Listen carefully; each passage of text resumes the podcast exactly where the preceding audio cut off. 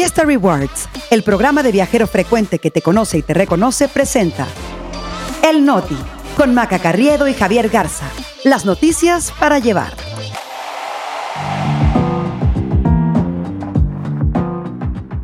Es jueves 5 de octubre, yo soy Javier Garza. Yo soy Maca Carriedo. Este es el Noti. Y nosotros aquí estamos. Suprema Corte da revés a Chihuahua por libros de texto. Sandra Cuevas protagoniza novelón en Iztapalapa. Un animalito muy chilango llega a la revista Science.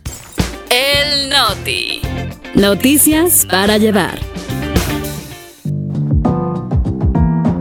Maca Carriedo, muy buen jueves. Ya estamos cerca del fin de semana, pero no creo que haya razones para agobiarse, ¿no? Porque aquí dejamos a la raza bien informada en 20 minutos. Exactamente, y ya lo saben. Ahora sí que ya se la saben, banda. Este noti de confianza llega a ustedes gracias a los semiconductores dentro de teléfonos y computadoras. Y será cuestión de tiempo antes de que esta señal que les mandamos eh, la transmitan eh, puntos cuánticos, esas partículas de nanocristales cuyo descubrimiento fue reconocido por el Premio Nobel de Química entregado ayer. Y estamos arrancando pues ayer y hoy con cosas que la verdad no entendemos, pero que hay que mencionar, Javi. No entendemos muy bien, Maca, pero que de todas maneras pues son el fundamento para lo que estamos haciendo también. Fueron el francés Mundi Bawendi, el estadounidense Louis Bruce y el ruso Alexei Ekimov los que ganaron el premio por encontrar la forma de comprimir átomos en un nanocristal y convertirlo en un conductor de energía más eficiente de los que conocemos. No, ya sé que todavía no le terminamos de entender a eso, pero sí es algo que va a tener aplicaciones en cosas desde computadoras, paneles solares o sistemas de iluminación. O sea, no lo vamos a entender, pero lo vamos a disfrutar, como nos pasa con muchas personas. Así que, pues bien por ellos eh, que siguen cambiando al mundo para que nosotros lo disfrutemos. Ahora, vámonos, Javi, con la información, ¿te parece? Claro, porque tenemos que retomar esta polémica. Claro que hay que decir, Maca, con estos puntos cuánticos las cinco estrellas van a llegar más rápido. Exactamente, y tal vez valgan el doble. Bueno, pues sí, mi Javi, dices tú que tenemos que retomar la polémica. Sí, hablamos de los libros de texto que ya los teníamos, pero bien olvidados. Eh, pero les contamos que en Palacio Nacional y la Suprema Corte, pues el tema seguía fresco. Apenas ayer en la mañanera el presidente López Obrador anticipaba que la Corte iba a sostener la controversia constitucional que presentó el gobierno de Chihuahua para no distribuir los libros de este ciclo escolar por aquello de que el Poder Judicial está tomado por los adversarios. ñaca ñaca. Sí reconoció el presidente que a lo mejor se equivocaba y eso fue exactamente lo que pasó porque la primera sala de la corte pues digamos que le cayó la boca a sus predicciones con un fallo unánime para desechar la controversia. Los ministros dijeron que la producción de los libros de texto gratuitos es competencia exclusiva del gobierno federal y que ahí los estados no tienen atribuciones que reclamar. Esta sentencia fue elaborada por Arturo Saldívar, ministro consentido de Palacio Nacional, pero es el único consentido en Palacio que está en la primera sala. Los otros ministros atacados con frecuencia por el presidente ahora le dieron la razón y Jorge Mario Pardo y Margarita Ríos Farjat, Juan Luis González Alcántara y Alfredo Gutiérrez Ortiz Mena secundaron el argumento de Saldívar. Es más, el mismo ministro Luis María Aguilar, que concedió a Chihuahua la suspensión para no repartir los libros cuando admitió el trámite, no votó porque no es integrante de la sala. Pero vaya que se llevó sus buenas repasadas en la mañanera porque el presidente la agarró con particular saña contra el ministro Aguilar. Ahora, el gobierno de Chihuahua salió rápidamente a responder que respete el fallo de la Corte, que lo va a acatar y que ahora va a iniciar la distribución de los libros de texto elaborados por la Secretaría de Educación Pública Ahora está pendiente una controversia similar que presentó el estado de Coahuila, pero se espera que tenga el mismo resultado. Ahora, ambos gobiernos estatales elaboraron y distribuyeron sus propios libros de texto en cuanto surgió esta polémica por los errores, por la falta de rigor en los libros de la SEP, y con ellos arrancaron el ciclo escolar, por lo que aún si distribuyen los libros del gobierno federal, nada absolutamente nada les impide seguir utilizando los que ellos hicieron. ¿eh? Que es probablemente lo que van a terminar haciendo, porque sí le metieron una buena inversión a elaborar y distribuir los libros de texto y son los que ya están usando los alumnos. en estos estados. Y de la corte nos vamos a Iztapalapa, Mac, esa bonita alcaldía de la Ciudad de México, que no sabemos qué tiene, que siempre es ahí donde pasan escenas dramáticas o raras, como el caso de Juanito, el Via Crucis y ahora el novelón de Sandra Cuevas. Bueno, les vamos a contar. Resulta que la alcaldesa con licencia de la Cuauhtémoc, pues comenzó su gira para buscar ser candidata de la oposición a la jefatura de gobierno. Ahí iba Sandra Cuevas, vestida de policía con su séquito de cuatrimotos hacia la central de abastos de Iztapalapa, cuando de pronto es interceptada por locatarios que de plano le dijeron que ahí no podía hacer proselitismo y le bloquearon el paso, Javi. Y la cosa escaló rápidamente a groserías y empujones. Eh, por ahí llegó Marcela Villegas, que es la administradora del fideicomiso de la central, y le dijo a Cuevas, ¿quieres que vaya a hacerte un desmadre en tu alcaldía? Dijo que la central de abastos era un fideicomiso privado y que no podía entrar ahí de esa manera. Un ratito después salió Sandra Cuevas a decir que iba a denunciar a la gente de la central por lesiones y secuestro express. Y a Martí Batres, el jefe de gobierno, por robo porque la policía se llevó al corralón pues las cuatrimotos en las que iban ella y su equipo. Y sí, se las quitaron pero porque no tenían placas, hay, que decirlo. Todo se calmó un poco después cuando pues representantes de la central se disculparon con Sandra Cuevas. Ella agradeció echándole muchas flores a Clara Brugada, alcaldesa con licencia de Iztapalapa, que también quiere ser jefa de gobierno. Eso sí, nadie de la oposición apoyó a Sandra Cuevas, la dejaron ahí, ahí sola se estaba saliendo de las manos, pero me, gustó que reconociera a Clara Brugada, por ejemplo, Javi. Sí, fue un eh, intento también por desactivar una situación que ya se estaba volviendo delicada. Y sí llamó también la atención ese contraste, ¿no? De Sandra Cuevas elogiando a Clara Brugada y siendo pues abandonada por los partidos de oposición. Pero si creen que Cuevas tuvo un mal día, seguro Xochil Gálvez por ahí andaba también. Ayer una encuesta publicada en el Universal le dio a Claudia Sheinbaum 30 puntos de ventaja sobre la senadora en las preferencias electorales a pocas semanas de que arranquen las precampañas. Según la encuesta, Claudia Sheinbaum va con 50%, Xochitl con 20%. Y aparte, eh, Galvez tuvo que ir a la UNAM a defenderse de la denuncia por plagio de su tesis dijo que demostró cómo la hizo, pero que si quieren les hace otra. Por cierto, en ese Valle de Lágrimas seguro ya compró su terrenito Marcelo Ebrard, porque pues el Tribunal Electoral hizo lo que ya se esperaba, lo que se perfilaba desde hace unos días, desechó su demanda contra Morena pues el ex canciller hay que recordar que reclamaba que no lo pelaban con su impugnación, pero como el partido ya la admitió a trámite, pues su denuncia queda absolutamente sin fundamento que parece que fue un movimiento pues muy hábil de Mario Delgado, Javier, haberla admitido. Sí, porque a final de cuentas se quitó de encima al tribunal. Ahora, no se descarta que si Morena le termina dando el avión a Marcelo en el fondo de su queja, que es reponer la encuesta que, que ganó Claudio Sheinbaum, eh, que Marcelo regrese al tribunal electoral. Vamos a ver si cruza ese puente cuando llegue a él, pero hablando de órganos electorales, Maca, pues también tenemos que mencionar esto que le dijo el INE al presidente López Obrador de que tenía que retirar esa postdata que aparecía en el inicio de su mañanera, aquella que dice que si eres conservador no veas la mañanera porque te podría hacer un daño psicológico, pero en lugar de retirarla, colocó una nueva versión, ahora con su propia voz, en donde dice que su conferencia es para rebeldes no para conservadores. Qué manera de trolear del presidente al INE y de simplemente no dejarse que le impongan ningún bozal. Y como si no tuviera otras cosas más importantes en las que ocuparse, la verdad solo parece como el vecino gruñón que solo está viendo cómo fregar al de junto en lugar de que pues arregle todo el desastre que hay en su casa. Bueno, eh, y si bien allá en Palacio Nacional todo es jijiji, jajaja al parecer, la realidad es que de las puertas para afuera el escenario es otro. La Fiscalía de Jalisco informó de la detención de Celestino M.,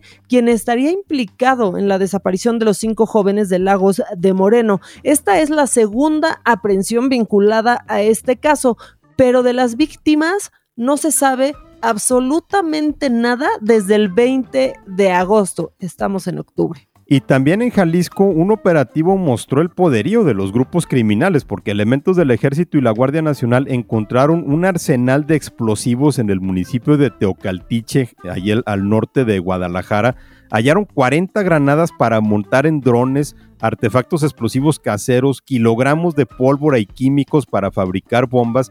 Y también en los últimos dos días se han asegurado tres bodegas donde criminales tenían centros de videovigilancia igualitos a los C4 que tienen las policías para monitorear movimientos en esta zona disputada por los cárteles de Sinaloa y Jalisco Nueva Generación. Y donde también tenemos actualización es en el tema de los dos encuestadores de Morena que fueron asesinados en Chiapas.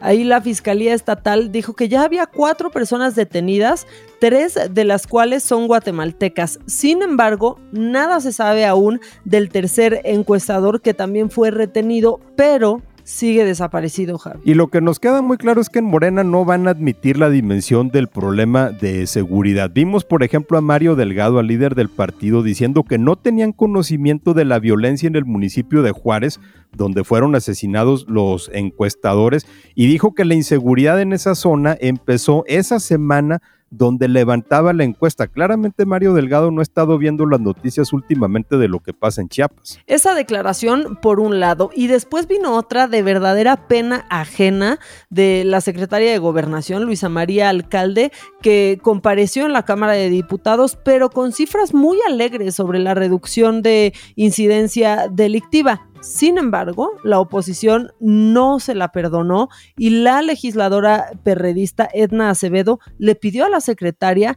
que la invitara a conocer ese mundo de fantasía al que se refirió como Pejelandia. Es que sí dio cuentas muy alegres la secretaria de Gobernación diciendo que estaban bajando los delitos cuando pues es evidente que la violencia campea por todo el país. Y ya para cerrar este tema, eh, Maca, anoche llegó esta comitiva de pesos pesados del gobierno de Estados Unidos que les habíamos comentado el otro día para tener una serie de reuniones con el presidente López Obrador y sus pares mexicanos. Eh, anda por aquí el secretario de Estado Anthony Blinken que llegó al AIFA, de perdido ya se le hizo conocerlo. Bueno, por lo menos para que tenga actividad el, el AIFA. ¿Qué, ¿Qué, hay en la agenda hoy con este tema? Bueno, se espera que funcionarios mexicanos se reúnan con el secretario de Seguridad Nacional de Estados Unidos, con Alejandro Mayorkas, el fiscal Merrick Garland, que hace poco festejó la extradición de Ovidio Guzmán, y también con la asesora de Seguridad Nacional de la Casa Blanca, Liz Sherwood Randall, y los temas eje de la visita evidentemente son migración y tráfico de fentanilo, así que ya veremos cómo se mueven estas agendas que van a ser sin duda pues algo importantísimo para la campaña del 2024 en Estados Unidos, como ya lo estamos viendo, y sobre todo para Joe Biden que quiere reelegirse. Y esto mientras sigue la crisis de migrantes en la frontera de México con Estados Unidos. De esa no hay que perderla de vista porque seguramente va a ser uno de los temas más fuertes en la agenda y en donde pues Estados Unidos le va a seguir pidiendo a México que sirva como su patrulla fronteriza.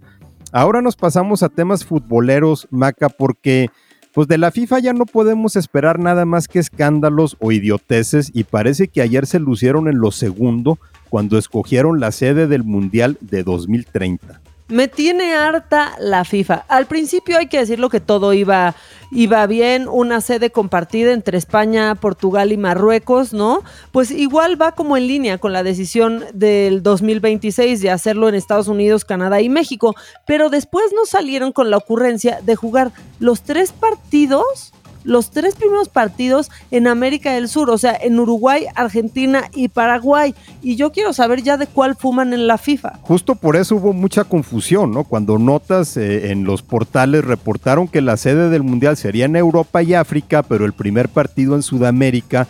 Pues sí, lo que llevó a algunos a preguntarse si los redactores no estaban drogados o si los de la FIFA no habían fumado algo, pero no, resulta que la FIFA quiso tener un detallito, un guiño a propósito del centenario de la primera Copa del Mundo. Que por cierto se jugó en 1930 en Uruguay, quedó campeón Uruguay y por eso le dieron el primer partido. A Argentina le dieron el segundo partido porque quedó en segundo lugar y a Paraguay le dieron otro porque ahí es la sede de Conmebol, la primera confederación de fútbol de la historia. Y ya no importa porque de ahí te llevas a los futbolistas, Javi, con jet lag y todo a que sigan con su mundial en Europa y en África. Ese es justo el detalle, ¿no? Porque seis países van a empezar el mundial en América del Sur y después de sus primeros partidos pues van a tener que irse al otro lado del mundo a jugar el resto de la Copa. Ahora, si estarán contentos, yo creo que sobre todo los paraguayos, porque los seis países donde van a ser las sedes ya tienen el pase automático al Mundial. El presidente de la FIFA, Gianni Infantino, dijo que ante un mundo dividido, el fútbol está uniendo y todo eso suena muy bonito, pero tampoco es para tanto. No, pero él también vive como en otro mundo. O sea, en lugar de Gianni Infantino hay que ponerle Gianni la friegas, ¿no? Sí, es otra dimensión eh, completamente desconocida la que viven ahí en la FIFA. Y bueno, Maca, ya para cerrar el Noti, tenemos que regresar un poquito al tema científico con el que abrimos porque vale la pena celebrar esto. No, Maca. Y por fin tenemos una buena noticia, por lo menos para la fauna chilanga, para compensar por lo de las chinches de las que hablábamos ayer. Y la verdad a mí sí me dio gusto ver a un eminente mexicano retratado en la portada de la revista Science, que es una de las publicaciones científicas más prestigiadas del mundo. Y aunque ese sería el sueño de López Gatel, ahora le ganó un ajolote y la neta se lo merece mucho más mucho más. Está muy simpática esa fotografía del anfibio que mora en las aguas de Xochimilco y en los billetes de 50 pesos y que por alguna razón parece que siempre está sonriendo y que en este caso es parte central de un estudio sobre los cerebros de anfibios y reptiles y su capacidad de regenerarse. Así como lo oyen, el ajolote tiene la capacidad de regenerar las neuronas, que yo creo que es algo que no podemos decir de muchos chilangos. Sí, yo seguía pensando en López Gatel y dije, ah, no, pues no, ya por eso me lo descartaron. De hecho, es algo que no podemos decir de los mamíferos, eh, pues aunque nuestro cerebro comparte rasgos con los anfibios y los reptiles, y no es por aquello de ser víboras a veces, nosotros perdimos esa capacidad de regeneración del cerebro cuando empezamos a evolucionar de manera separada hace pues más o menos 320 millones de años, Javi. Y justo el estudio es, eh, trata de ver cuáles son las diferencias, ¿no? En donde se fueron evolucionando de manera distinta los eh, cerebros de los anfibios y de los mamíferos. Pero bueno, lo, lo, relevante aquí es que el ajolote es rockstar de la ciencia con todo y portada de revistas. Y también ojalá que esto haga conciencia para cuidarlos mejor, porque se han estado extinguiendo de manera acelerada en los últimos años que vivan los ajolotes, en los billetes de 50, en Xochimilco. Yo creo que es de mis, de, mis animales favoritos, este, el ajolote rosita, que sí está siempre sonriente. Este, bueno, pues por fin cerramos el No Maca con, con algo que nos deja medio felices en este episodio, Javi. Sí, muy felices para irnos a arrancar el día, Maca, viendo que no mantemos muchas neuronas, tanto hoy como el fin de semana, porque pues ya sabemos que no se regeneran. Sí, no, ya no hay vuelta atrás con nosotros. Bueno, si se quieren poner en contacto con nosotros, a mí me encuentran en arroba maca-online ahí por donde me busquen. A ti, Javi. A mí me encuentran en Twitter y en Instagram en arroba Ramos. Que tengan un gran día. Nos escuchamos mañana, que ya va a ser viernes y eso siempre, pero siempre es una buena noticia.